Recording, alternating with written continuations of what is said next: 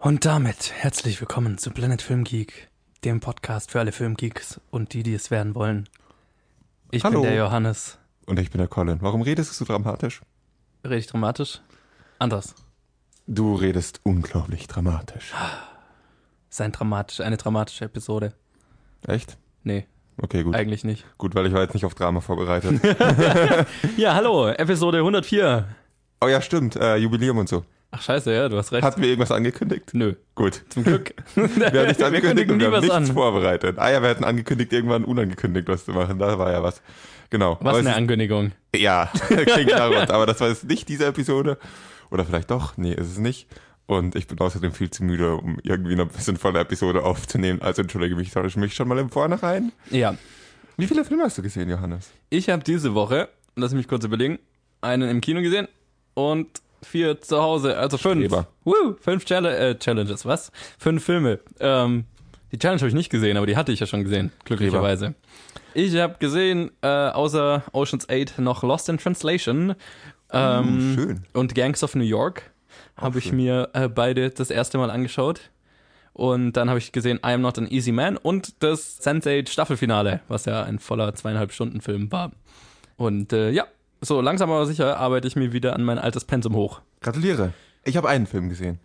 Krass. Ja, die Challenge habe ich ja schon vorgearbeitet. Ja, und Streber. das war gut, weil ich nicht so viel Zeit hatte. Und ja, deswegen habe ich tatsächlich nur einen einzigen Film gesehen. Qualifiziere ich überhaupt noch für diesen Podcast?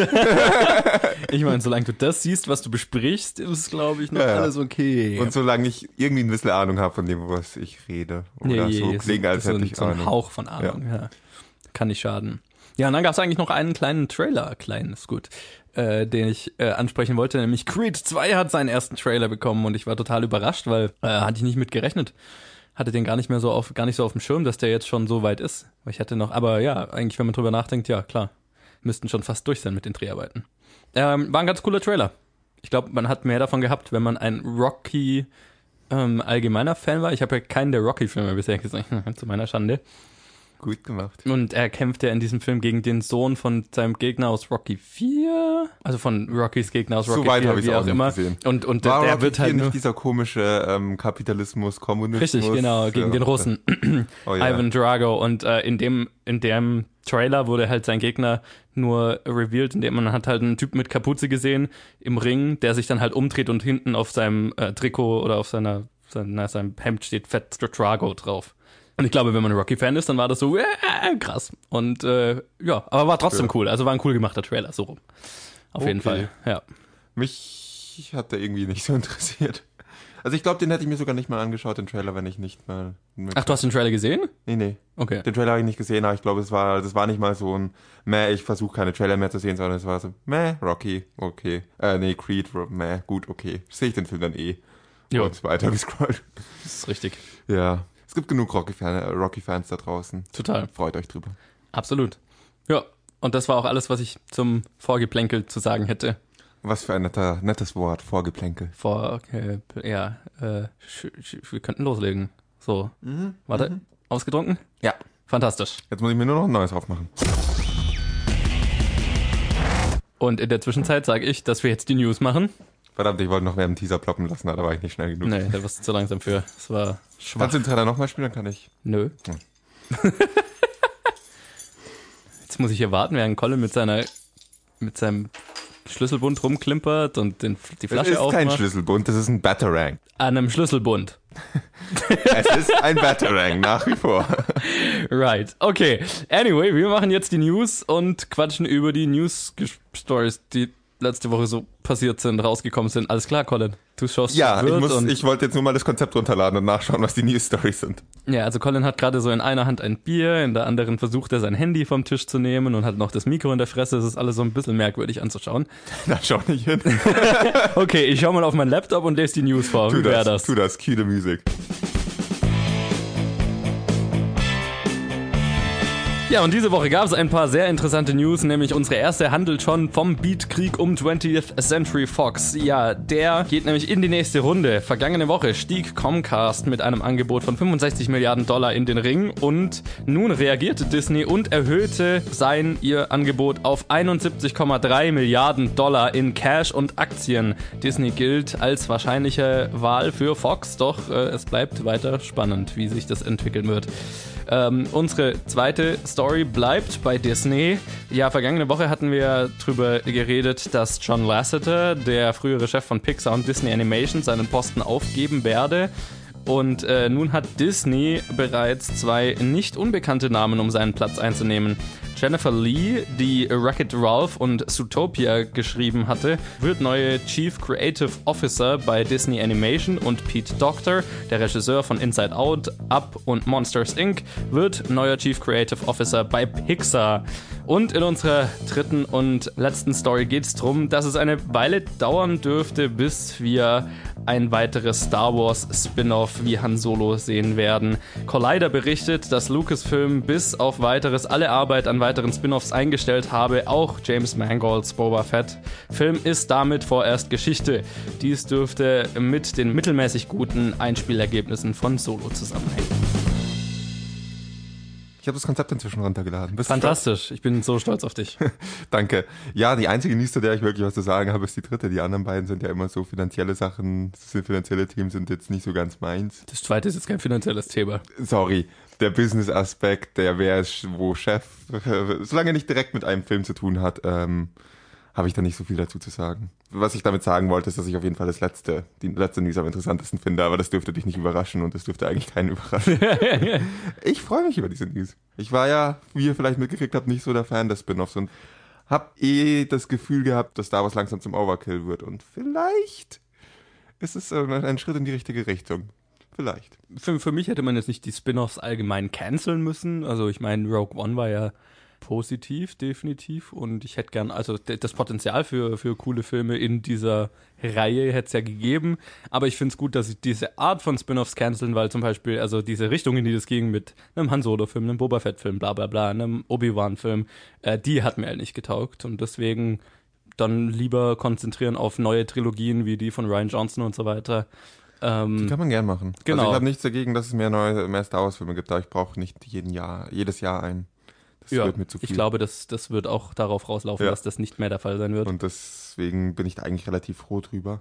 Ja. Und ja, ähm, Rogue One war jetzt kein so schlechter Film, aber ich fand es trotzdem irgendwie ein bisschen eine unnötige Story. wie, wie, wie regelmäßige oder schon länger regelmäßige Zuhörer hier vielleicht wissen, die Ideen, die als potenzielle Spin-off-Filme in Frage kamen, fand ich immer so ein bisschen unnötig. Ja, und das meine ich damit. Also da ja. hätte da ja. finde ich schon welche gegeben, die interessant gewesen wären. Ja, ja, auf jeden aber Fall. Halt aber die, die, nötig. genau, die, die über die immer geredet wurde, waren halt für mich so die uninteressanten.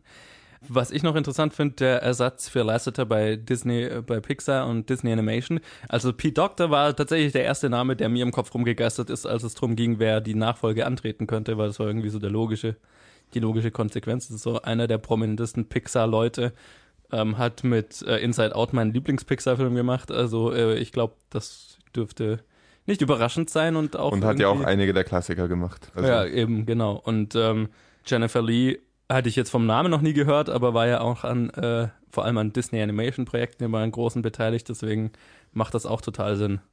Ich glaube, das, das dürfte ganz positiv weiterlaufen da. Ich glaube nicht, dass Pixar irgendwie an Qualität verlieren wird. Nö, kann ich, kann also, ich mir nicht vorstellen. John Lasseter war nicht Pixar. Überhaupt nicht. Genau, und ich meine, wir haben ja schon mal drüber geredet, dass wir keine Fans von diesen äh, gigantischen Übernahmen sind und Fusionen und so weiter und mhm. dass jetzt 20th Century Fox bei Comcast oder Disney landen wird. Aber so rein aus Business-Sicht finde ich diese ganze Geschichte wahnsinnig interessant, weil es halt so ein schönes Pokerspiel ist ähm, und Disney jetzt gerade äh, einen fetten Einsatz gemacht hat und jetzt spannend wird zu sehen, wie Comcast reagieren wird und wie 20th Century Fox reagieren wird. Ich glaube, es wird am Ende an Disney gehen, weil ich glaube, Disney hat dann am Ende äh, ja, den längeren Hebel und ich glaube, Fox ist auch eher, der tendiert, glaube ich, eher dazu, zu Disney zu gehen als zu Comcast. Seiten Comcast hat halt ein lukrativeres Angebot.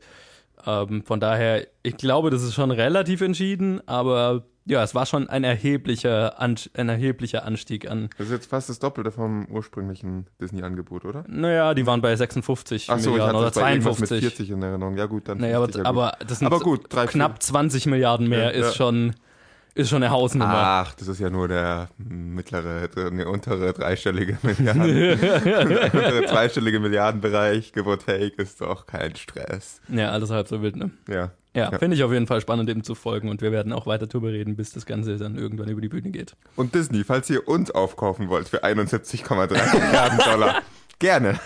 Ich nehme auch 71,3 Millionen, so ist nicht. Ja, ja. Ey, ey, ey, ey, ey, verkauf dich nicht unter Wert. Äh, ja, ich glaube, wir haben zu den News jetzt nicht mehr viel zu sagen. Mhm. Und wir können mal weitermachen und über die Challenge quatschen. Was hältst du davon? Da hätte man einiges zu sagen, oder? Ja, die Challenge diese Woche kam von Franzi. Vielen Dank dafür. Franzi übrigens, auch, auch für Enrico und Luca. Wir haben inzwischen ein Foto gemacht. Also, ihr seid ja die. Franzi, du wartest ja schon sehr lange auf dein Foto. Enrico und Luca jetzt relativ aktuell. Wir haben jetzt das Foto gemacht und aufgrund technischer Probleme, wir wollten es gerade ausdrucken und signieren, aber aufgrund technischer Probleme in Form eines kaputten, abgerissenen Kabels beim Rossmann Fotoautomaten werde ich jetzt wohl irgendwo unter der Woche das wohl bei dem anderen Rossmann ausdrucken. Wir werden es nächste Woche signieren und dann verschicken. Oder bei irgendeinem anderen Geschäft mit einem vergleichbaren Ja. Fotoangebot. Stimmt, wir sind Not nicht ges- sponsored by Rossmann. Rossmann kommt ja auch nicht so gut weg. Wir haben gesagt, ihr Ja. Kabel war kaputt. Genau. Und Franzi, bei dir, mit dir war es ja schon abgesprochen, dass wir das Foto ähm, erstmal vertagen und äh, Enrico und Luca, ihr verzeiht uns hoffentlich, dass es ein bisschen dauert. Ich, ich glaube, alle können sehr gut damit Ja, leben. Dass ja. es, Ich, mich wundert eh, Außer dass ihr, du. Mich wundert eh, dass ihr das wollt, aber okay. Anyway, also von Franzi kam die Challenge diese Woche und war der Film Bowling for Columbine und ich bin mir ziemlich sicher, ich habe jetzt es nochmal überflogen, es war, ist jetzt unsere erste Doku, die wir in der Challenge besprechen Okay. tatsächlich. Krass. Wir hatten schon Dokus in, im Kino der Woche, aber in der Challenge noch nicht. Und äh, der Film ist unter der Regie von Michael Moore, ein ziemlich bekannter Dokumentarfilmmacher, der so Filme wie Fahrenheit 9-11 oder Where to Invade Next gemacht hat. Und äh, es spielt mit Michael Moore. Als er selbst. Ja, ich meine, der ist ja dafür bekannt, dass er selber immer so die Hauptperson seiner Dokus ist. Also er ist immer als Reporter unterwegs und macht halt irgendwas.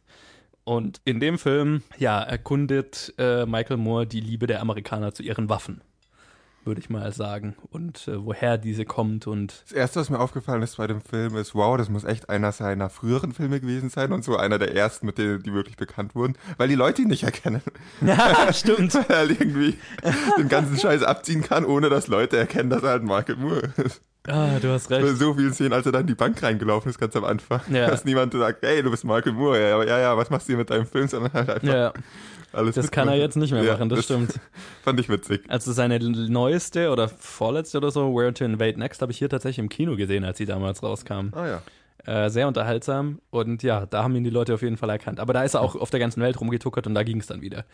Okay. Aber ja. Ähm, so, jetzt musst du mir ein bisschen auf die Sprünge helfen, weil ich habe die, ist bestimmt ein, zwei Jahre her, dass ich die gesehen habe. Habe es jetzt auch nicht mehr geschafft, die nochmal anzuschauen, weil sie inzwischen nirgendwo mehr so zum Streamen zur Verfügung steht. Aber ich kann mich noch an viel erinnern. Aber ich würde mal sagen, da du sie gerade erst gesehen hast, ja. fängst du doch mal an. Also sagen wir es mal so, ich bin mit ziemlich klaren Vorstellungen in diesen Film rein. Ich meine, ich kenne Michael Moore. Der Film heißt Bowling for Columbine. Ich habe ziemlich genau gewusst, was ich von dem Film erwarte und es war einfach mal was ganz was anderes. Das war das erste erwähnenswert. Es geht gar nicht so wirklich um Columbine. Columbine ist eher so der Aufhänger gewesen. Ja. Das fand ich interessant. Aber auch Der Auslöser mehr. Ja, der Auslöser. Aber das ist halt mal so dahingestellt. Ich glaube, am Anfang, wenn man über Michael Moore äh, äh, Filme ein Review abgeben muss, sollte man sich vielleicht darauf einigen, dass wir nicht anfangen, politisch zu diskutieren, weil Politik wird schnell unschön, sondern einfach sagen. D- Klar. dass wir versuchen, über die, die filmemacherische Seite daran zu äh, reden. Es ist schwer zu trennen bei ihm. Tendenziell kann man mal sagen, gut, ich bin politisch eher auf Seite von Michael Moore und Ja.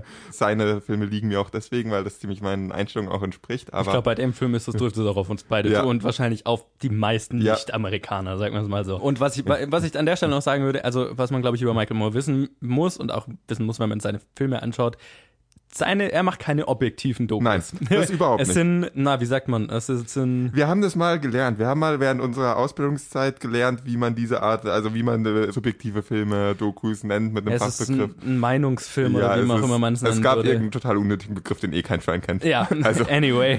die sind auf jeden Fall sehr subjektiv und das finde ich schön. Also das, das mag ich an diesen Filmen von ihm wirklich. Ja. Aber jetzt schauen wir mal, dass wir ein bisschen über, nicht über seine subjektiven Meinungen reden, das ist, was mir wichtig wäre, sondern halt eher über den Film.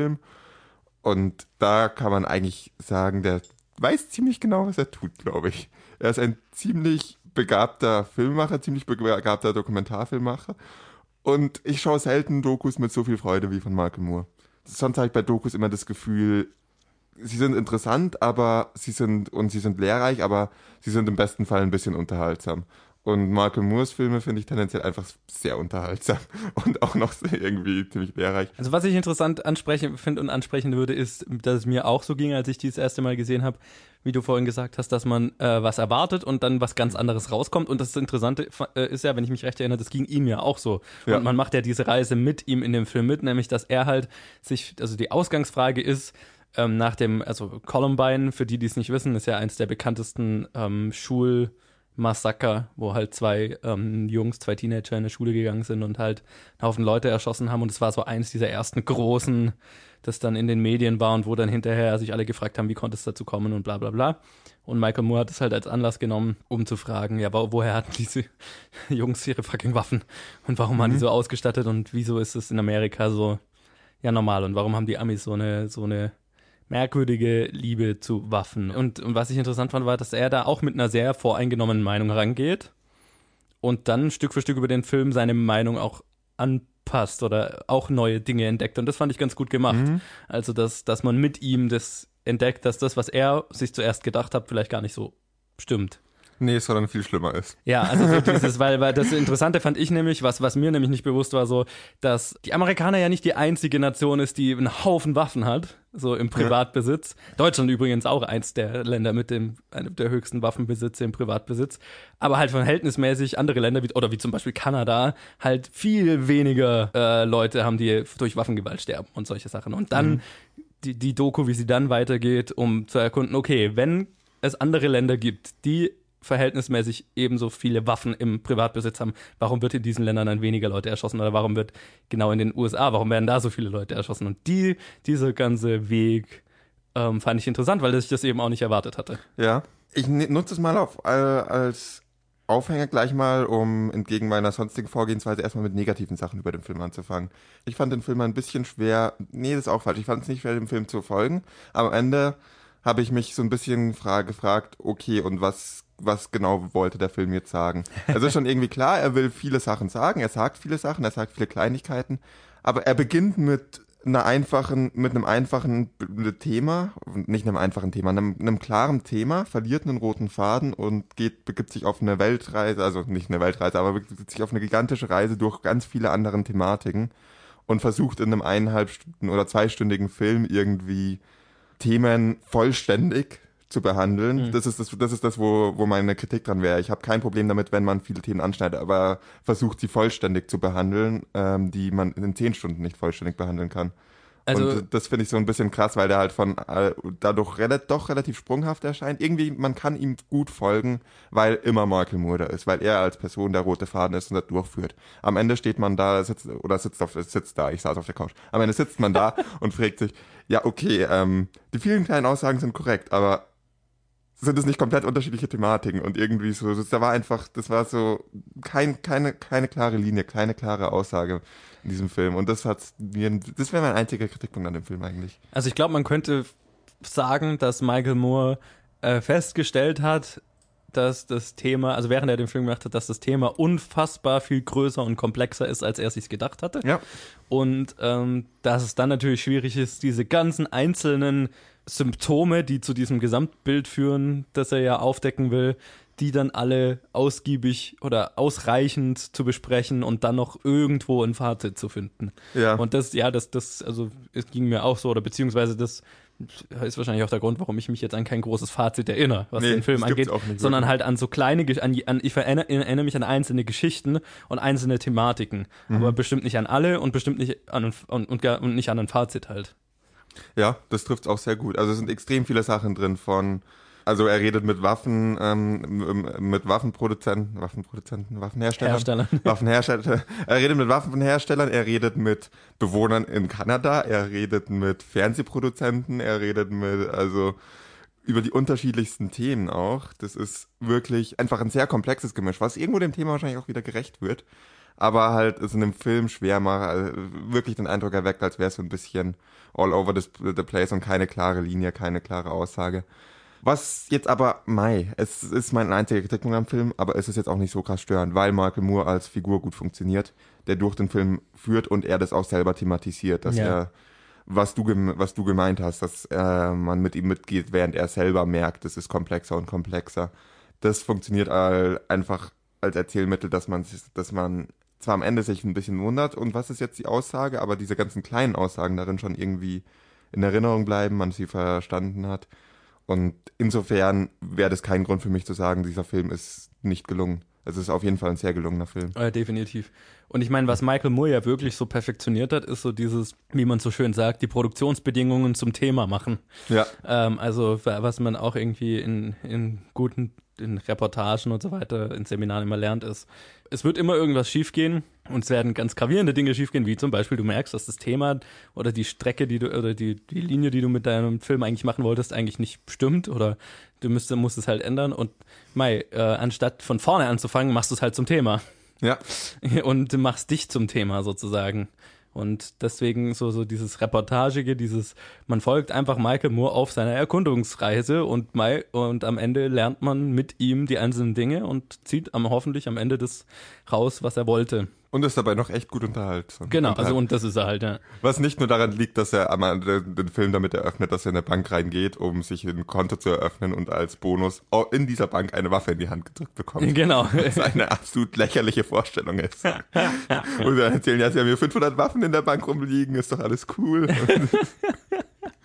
und dann irgendwie Ja. werden das Konto eröffnet und noch irgendwie so, ja, mit der Waffe rumschießen lassen. das ist eine lächerliche Szene. Ja, das ist schon sehr absurd. Zumindest halt für uns. Ja, vor allem, wenn er dann da, er, er geht ja rein und ähm, muss halt diesen Fragebogen ausfüllen, natürlich, ob er die Waffe auch bekommen darf. Und da Mhm. ist halt so eine Frage, ob es irgendwie, ich weiß nicht, wie der Begriff genau ist, Criminal Mental Health Issues oder sowas, irgendwas, irgendwelche Mental Health Issues, die ähm, in seiner Kriminalakte sind. Mhm. Und dann beantwortet, so, hat er halt so als Gegenfrage gestellt. Es bezieht sich aber nur auf kriminelle Sachen, nicht auf sonstige Mental Issues, die ich habe. So, na, na, that's all fine, that's all fine. Also es ist echt ein bisschen lächerlich, Ja, diese ja, Szene. total. Ja.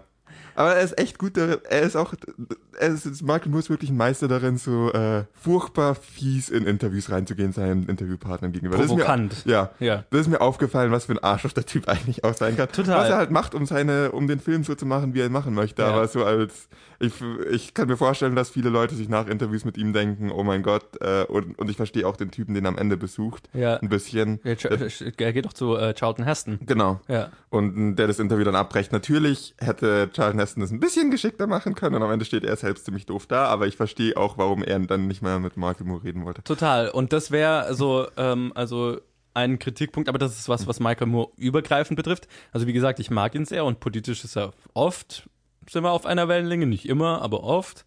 Aber seine Art, Filme zu machen, ist mir schon oft manchmal zu einseitig.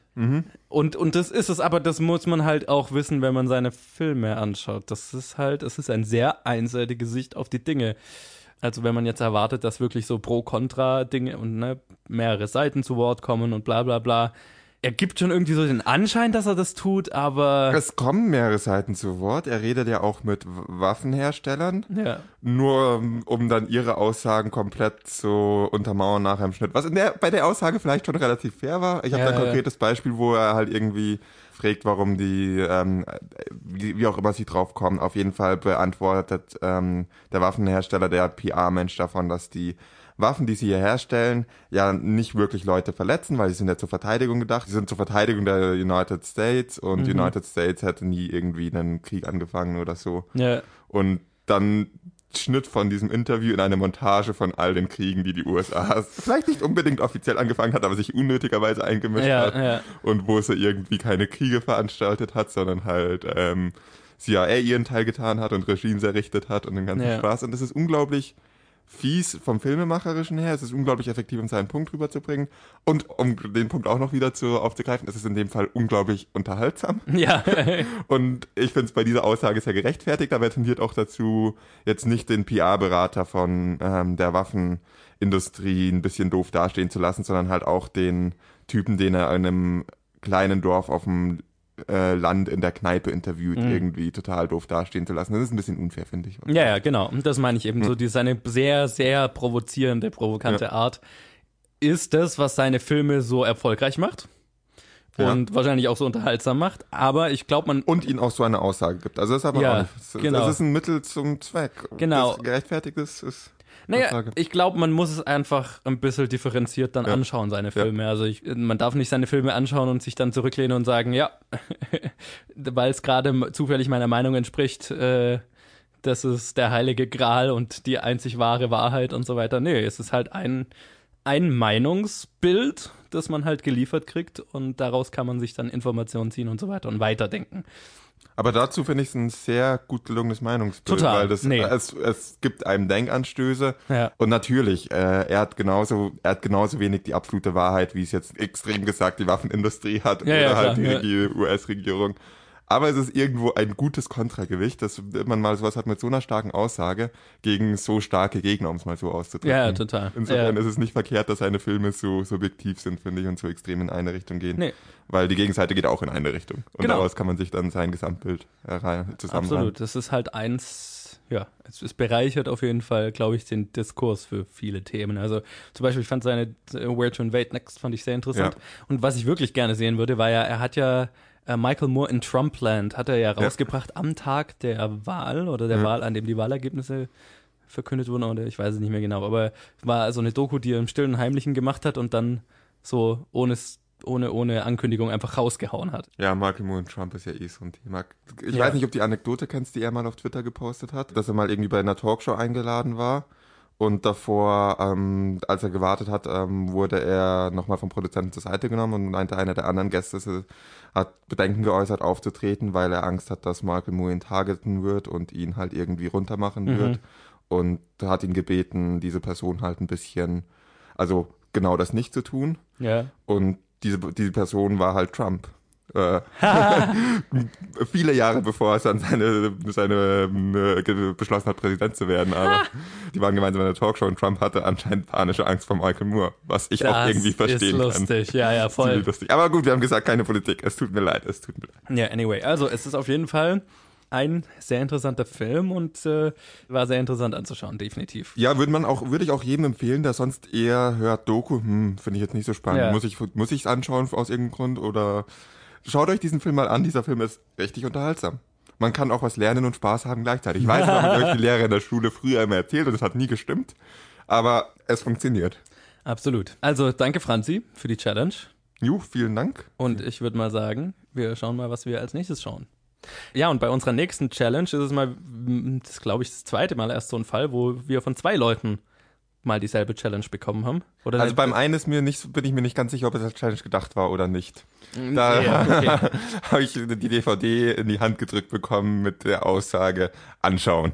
Naja, gut. Also, äh, genau, das war Niki und äh, Eva hat uns die Challenge aber auch gegeben. Äh, deswegen Habe ich jetzt zwei Gründe, ihn anzuschauen? Äh, absolut. Und das ist der Film The Truman Show, auch irgendwie ein Klassiker, den ich noch nie gesehen habe. Ich auch nicht. Und das ärgert mich wahnsinnig. Und ich wurde vor allem in letzter Zeit sehr oft damit konfrontiert, dass ich den noch nicht gesehen habe. Und Ja. jetzt sollte man ihn endlich mal anschauen. Ja, voll. Und Ja. jetzt haben wir einen Grund dafür. Ich habe ihn auch zu Hause im Regal stehen und zwar schon lang. Und Dann. jetzt habe ich einen Grund, genau den aus dem Regal zu nehmen. Dann reden wir nächste Woche über Truman. Show. Meine ich ja. Nein, du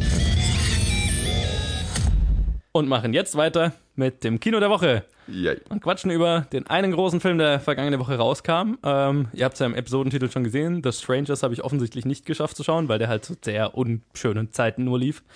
Zumindest auf Englisch. Und dann, ja, war mir Schlaf wichtiger. Pussy. Okay, ich brauche nicht reden. bald auf Blu-ray raus. Und dann scha schaue ich ihn da. Anyway, der große Film vergangene Woche, was wir ja auch schon gesagt haben, dass äh, es irgendwie cool war, dass trotz der WM sich jemand traut, was Großes rauszuhauen, war Oceans 8. In dreieinhalb Wochen findet im Met der alljährliche Ball statt zur Feier der neuen Kostümausstellung. Und wir werden dort abräumen. Nicht den Ball an sich. aber ein sehr bedeutendes Diamantkollier, das auch auf dem Ball ist. Am Hals von Daphne Kluger. Die von Rose eingekleidet sein wird. Das Toussaint?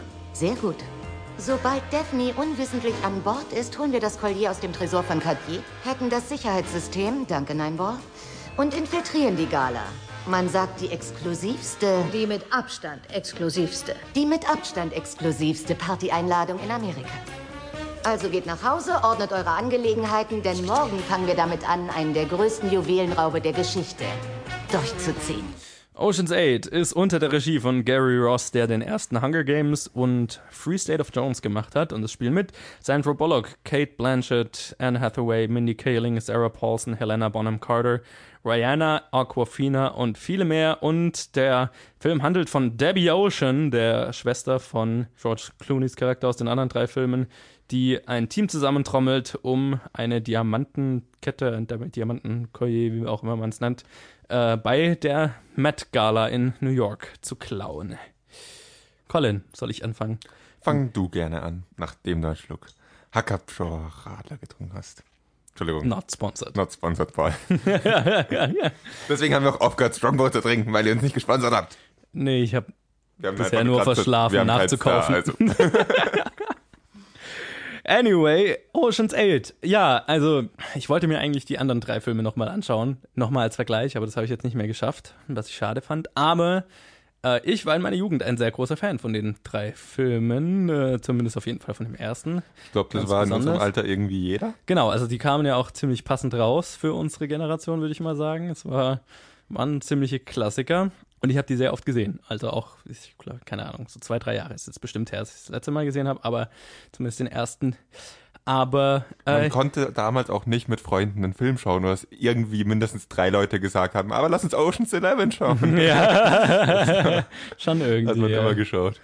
Genau, also äh, ich habe den Film auf jeden Fall sehr oft gesehen. Und ähm, was ich so interessant fand, noch bevor ich jetzt Ocean's 8 geschaut habe, ähm, immer wenn ich, äh, als ich jetzt dann über den alten nochmal nachgedacht habe und zufälligerweise jetzt gerade dieses Buch über die Indie-Szene der 90er fertig gelesen habe, in dem ja gegen Ende dann eben auch um die Mache, äh, um das Machen von Ocean's 11 geht und darum, wie Soderbergh so deprimiert war bei diesem Film, weil es halt ein Studiofilm war und ein Film, um die, in dem es halt um nichts geht und eigentlich keine Probleme gibt und es einfach nur ein Film ist, in dem Leute einen Heist planen und ihn dann durchziehen und ja, that's it. Und das fand ich lustig drüber nachzudenken, weil mir der Film nie so vorgekommen ist. So. Aber wenn man, wenn man drüber nachdenkt, das Coole an Ocean's 11 war, dass du coolen Leuten dabei zuschaust, wie sie coole Dinge tun. Und dass der Ende. Film auch noch so cool war, dass es dann trotzdem ganz anders ist. Am Ende unaufgebaut, unvorbereitet. Ja. Okay, ich greife schon ein bisschen vor. Ja, genau. Und, und das war halt das Coole, was war, warum Ocean's Eleven cool war. Man hat coolen Leuten dabei zugeschaut, wie sie was Cooles machen.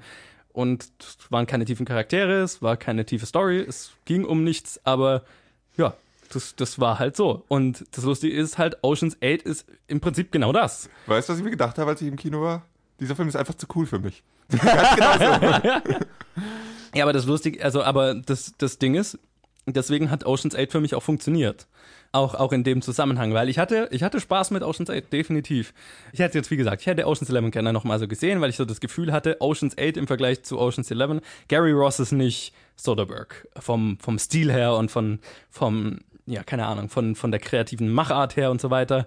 Ocean's 8 hat sich angefühlt wie so ein bisschen eine geradlinigere Version oder eine, ich weiß nicht, wie ich Darf sagen ich soll, eine mal- poliertere Version. Darf ich einfach mal behaupten, Ocean's 8 ist genau wie Ocean's 12 und Ocean's 13?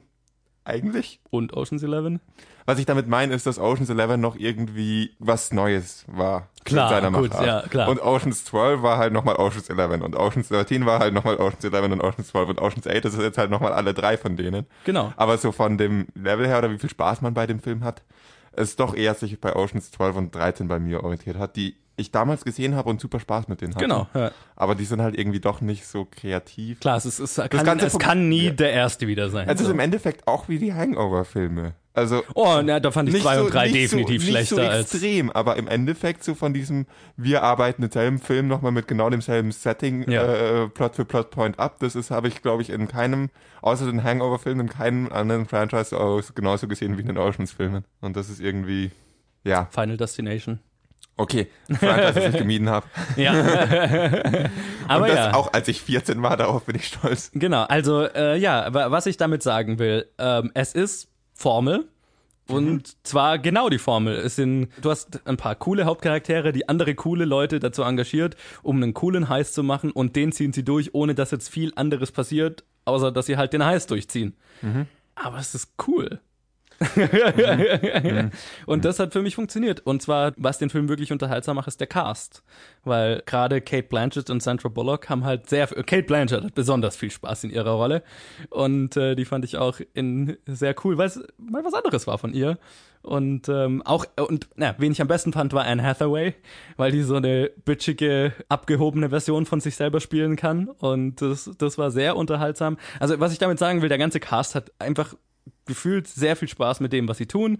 Gary Ross hatte Spaß daran, es äh, zu machen. Es hat natürlich nicht dasselbe Flair wie, wie der erste und es ist halt damit halt ein, einfach ein unterhaltsamer Film für zwischendurch und wenn man jetzt nichts nicht mehr erwartet, ist es, glaube ich, ein, ein sehr unterhaltsamer Film für zwischendurch. Ja, klar. Also, ich meine, im Großen und Ganzen muss ich dir zustimmen. Der Film funktioniert als das, was er ist. Jeder, der sich überlegt, ob er den Film anschauen kann, möchte, sollte, kann sich die Frage stellen, würde ich jetzt ins Kino gehen, um nochmal Ocean's 12 zu schauen? Ja. Und wenn das, wenn man sich dann denkt, ja klar, dann ja, geht ins Kino. Dann ist, kriegt ihr genau, was ihr erwartet. Das ist perfekt. Das Absolut. funktioniert so an sich. Ich habe mich während dem Film aber trotzdem ziemlich gelangweilt. Ähm, und ich habe aber auch das Gefühl, dass ich inzwischen, ich habe seit langem die Oceans-Filme nicht mehr gesehen, die anderen drei. Und ich glaube, dass ich den Oceans 11 Film jetzt auch ziemlich anders wahrnehmen würde als Das, früher. das wäre meine Frage nämlich jetzt gewesen. Deswegen ich hätte ich sie gerne nochmal gesehen. Also, der, was ich mir ja von vornherein ein bisschen kritisiert habe, ist die Idee, dass man jetzt mehr Filme macht mit äh, Female Cast, mit Female Leads und die dann aber wieder an Male Franchises koppelt. Das hat mich von vornherein an diesem Film gestört, wie es auch bei Ghostbusters mich gestört hat, dass man sich da nicht einfach, dass man vor allem mit dem Cast und es ist ein Heißfilm, ob der jetzt Oceans ist oder nicht, könnte man doch machen, wie man möchte. Hat mich von vornherein gestört. Dann, als ich den Film gesehen habe, habe ich gedacht, es passt eigentlich, dass es ein Oceans-Film ist, weil es ist genau das nochmal. Ja. Es passt zum Franchise, eine andere, andere Es funktioniert Charaktere. auch organisch, es Ja. fühlt sich nicht. Es fühlt sich nicht bei Erzwungen Ghost, an. Genau, bei Ghostbusters, Ja. Ghostbusters hat sich extrem erzwungen angefühlt, fand ich, in diesem Bezug. Und ähm, Ocean's 8 funktioniert, muss ich dem Film mal zugutehalten, erstmal in diesem Sinn hervorragend, dass man jetzt die Frauenversion davon hat, die so gesehen mehr als überfällig ist und es trotzdem irgendwie funktioniert im Bezug dazu, dass es in dieses Franchise reinpasst. Hat mir es, Ja. das hat mir gut gefallen daran. Was mir nicht so gut gefallen hat, war dann wieder, der Film ist einfach, es ist coole Leute, machen coole Sachen und damit habe ich halt keinen Spaß, wenn sonst nichts dabei ist. Vor allem, wenn Willst du damit sagen, dein Filmgeschmack hat sich geändert über die Jahre? ich glaube, mein Filmgeschmack hat sich sehr Ja, geändert, seit klar. ich das letzte Mal die Oceans-Filme gesehen habe. Und ich glaube, dass ich die Kritikpunkte an diesem Oceans, die ich an Oceans 8 habe, genauso bei Oceans 11 jetzt loswerden würde, wenn ich ihn nochmal schauen würde. Und Ja. mein größter Kritikpunkt ist diese Idee, sich zu überlegen, wir sind ein cooler und schlauer Film, der so cool und schlau ist, dass wir unaufgebaute Twists per Flashback am Ende erzählen. Das ist so ein lächerlich billiges filmisches Mittel, das mich einfach geärgert hat. Und das ist, aber ich weiß, dass es in Ocean's Eleven extrem präsent ist. Das ist halt so ein Trope von Ja. diesem Genre fast, Ja. das, das, das Ocean's Eleven so Das- hervorgebracht hat. Und ne? ich meine, gut, wenn ich noch nie einen Film gesehen hätte, der es gemacht hätte. Bei Ocean's Eleven könnte ich es Leute das erste Mal verzeihen, aber dass man dann vier Filme damit macht, das wird mir dann irgendwie zu viel. Twists sind dann gut, wenn man sie aufbaut und der Zuschauer sie trotzdem nicht kommen sieht, aber wenn man den Twist dann sieht und sich denkt, ah, jetzt erinnere ich mich an die ganzen Kleinigkeiten, die mir vorher aufgefallen, die ich aber nicht wirklich wahrgenommen habe. Und dann funktioniert ist ein Twist wirklich gut. Wenn ein Twist einfach dann per Flashback mit Voice-Over erzählt wird, dann ist es einfach kein guter Twist, finde ich. Weil man weiß, dass es erstens genau auf das rausläuft, sobald man anfängt, diesen Film zu schauen. Nimmt es aus dem ganzen Film die Spannung raus? Ich habe nie wirklich Spannung empfunden in diesem Film. Keine Ahnung. Der Film ist, er sieht cool aus, der Stil ist cool, die Leute sind cool und wenn man gerne irgendwie, vor allem wenn man dann ein bisschen auf Fashion steht, dann ist es erst recht noch cool. Klar, ja. Aber so wirklich jetzt eine gute Story, eine gute Dramaturgie, es ist einfach, fällt halt das so stark unter den Tisch und das finde ich, sehr schade. Wie du sagst, wie du gesagt hast, äh, es ist ein Studiofilm und da planen Leute, dann, hey, äh, irgendwie, was ist es, diese Juwelen zu rauben und dann rauben sie die Juwelen und dann gibt's noch sieben Twists, aber die wurden nicht aufgebaut, sondern die sind halt dann per Flashback erzählt.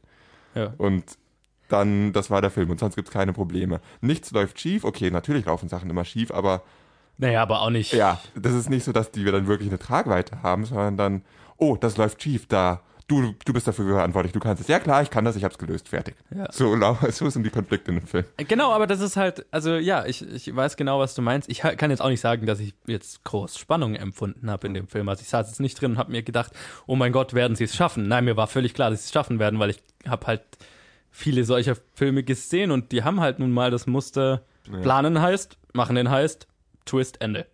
Und genau das habe ich erwartet, deswegen war mir jetzt schon immer bewusst, dass es darauf rauslaufen würde. Natürlich hätte ich, hätte ich jetzt bevorzugt, dass, dass man das Genre so ein bisschen auf den Kopf stellt und dann doch was anderes macht. Sure. Mich auf jeden Fall. Aber ich, ich kann jetzt auch dem Film nicht ankreiden, dass er halt sein, sein Genre einfach oder seine Art einfach umgesetzt hat. Natürlich, dafür ist es für mich kein Film des Jahres, dafür ist es eben ein unterhaltsamer Film für zwischendurch, aber Ja, Ja, es, er aber funktioniert, er funktioniert so wie er ist. er will, er, ist- er ist genau das, was er sein will. Ja. Und in dem Sinne ist es ein Erfolg für mich. Und er funktioniert so, wie er sein möchte. Ich glaube, Genau. es ärgert mich einfach zu sehr auch an. Ich glaube, ich könnte auch Ocean, Ocean's Eleven nicht mehr anschauen, weil mich ärgert einfach zu sehr diese, dass dieser Film denkt, es wäre cool oder schlau, Twists zu haben, die komplett unaufgebaut sind. das, nein, das ärgert mich zu sehr. Aber ich glaube, wir können beide sagen, es ist für das, was es ist. Es ist genau, was man erwartet. Genau, es ist genau, was man erwartet. Es ist ein Das Einzige, was anders ist, was man erwartet, ist, dass es nicht gezwungen wirkt, dass es jetzt plötzlich ein Frauenfilm in Franchise ist. Und das ist dann eigentlich schon Erfolg. Ja, also Also- von daher äh, für mich, also schaut's euch an. Also gerade als Gegenprogramm zur WM, cool. Hat seinen, äh, seinen Platz da, glaube ich, ganz gut ausgewählt. Ähm, schaut's euch an, wenn euch diese Art von Film Spaß macht und sonst wird's euch Ja. nicht Spaß machen. Jeder, der in Oceans 12 nochmal anschauen würde, jeder, der Oceans 4, äh, 14 anschauen würde, wenn es mit einer Männerversion wäre, Ja. Schaut euch den Film an. Es ist nichts anderes. Es ist genau dasselbe. Und das Genau. Ist, es sich Und wenn ihr daran Spaß habt, dann werdet ihr Ähm, damit Spaß haben. Und wenn nicht, dann lasst schwarz euch. Genau. Gut, es ist, also, dann, es ist halt wirklich nicht Genau, mehr. es ist für Leute, die diese Art von Film mögen. Und das waren, glaube ich, doch ein paar wenige. Deswegen würde ich mal sagen, wir machen mal weiter und schauen mal, was, das, was der Film dann so eingespielt hat im Fuß, in der Fußballwoche. Und in diesem Sinne, Prost und Cheers. Boxoffice-Zahlen. Lass mich mal das Segment eröffnen mit ein bisschen einer anderen Erwartungshaltung. Ich arbeite ja seit einer Weile so studentenjobmäßig nebenher im Kino. Ocean's 8 war die krasseste, vollste Eröffnung bei uns im Kino, seit ich da arbeite. Und ich habe da bei Star Wars schon gearbeitet. Möchte ich eben nur mal anmerken. Wow. Ja, es scheint sehr spezifisch unser Kino getroffen zu haben, aber es war zwei Vorführungen hintereinander, an dem Tag, an dem ich gearbeitet habe, voll, komplett und komplett stressig und komplett für, also Star Wars war entspannt dagegen und Avengers genauso. Krass. Ja, Das äh, hätte ich nicht gedacht, aber ja, wir können Ja. drüber reden. Der Film lief, hatte ein solides Eröffnungswochenende.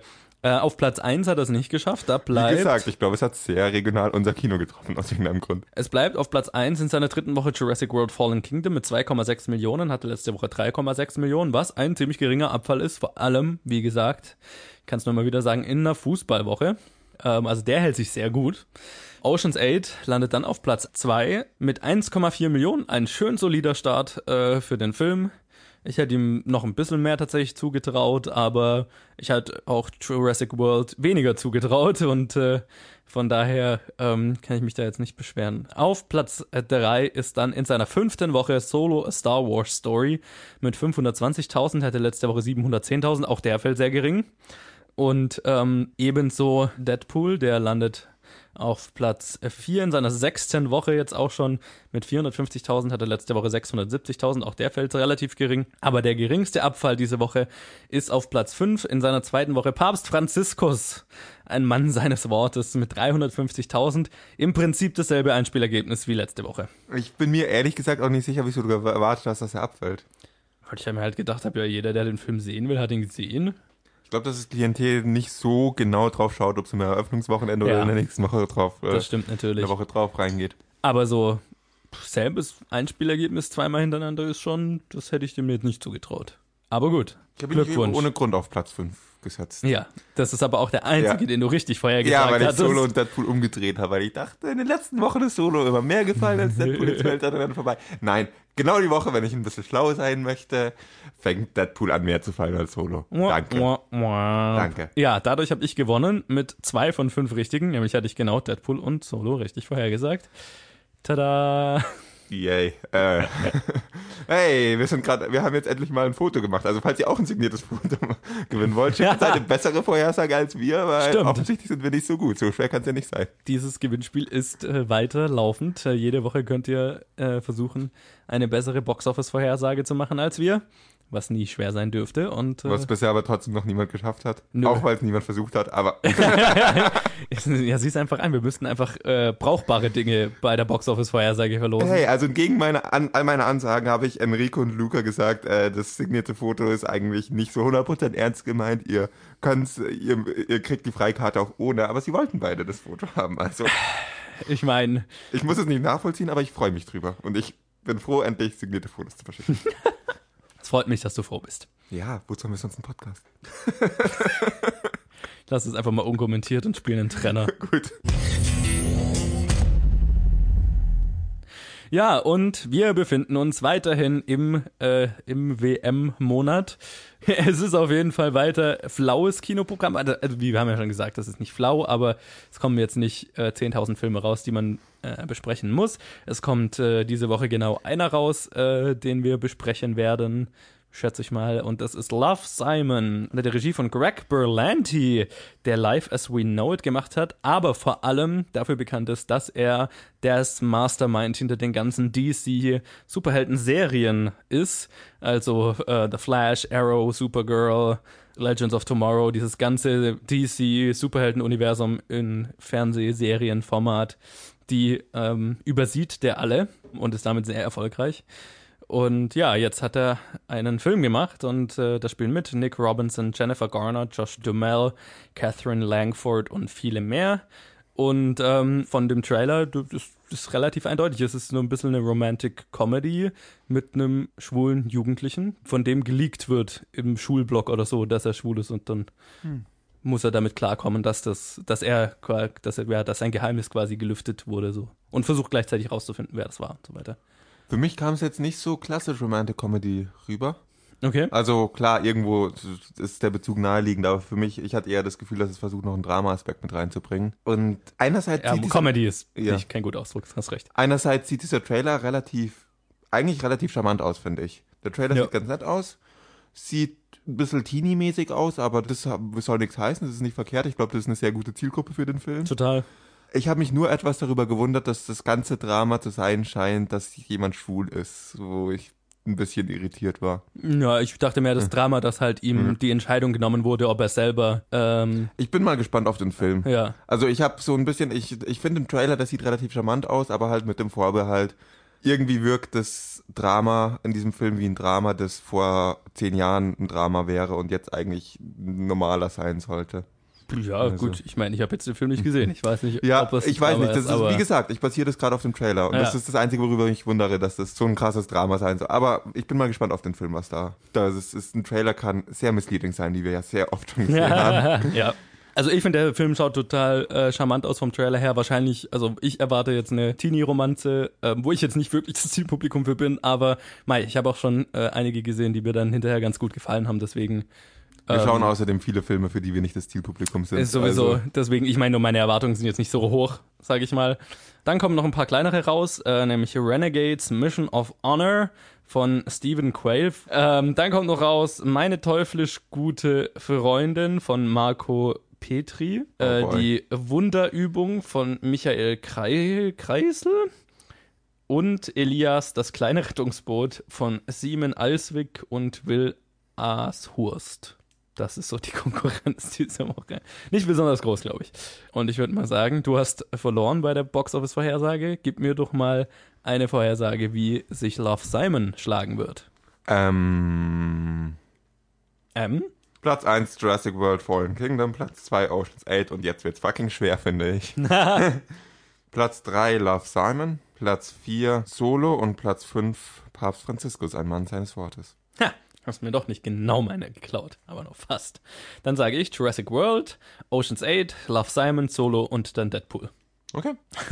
Jetzt haben alle den Papst gesehen, die den Papst sehen wollen, verdammt nochmal. Ich habe auch schon mal einen Papst gesehen, live. Oh, okay.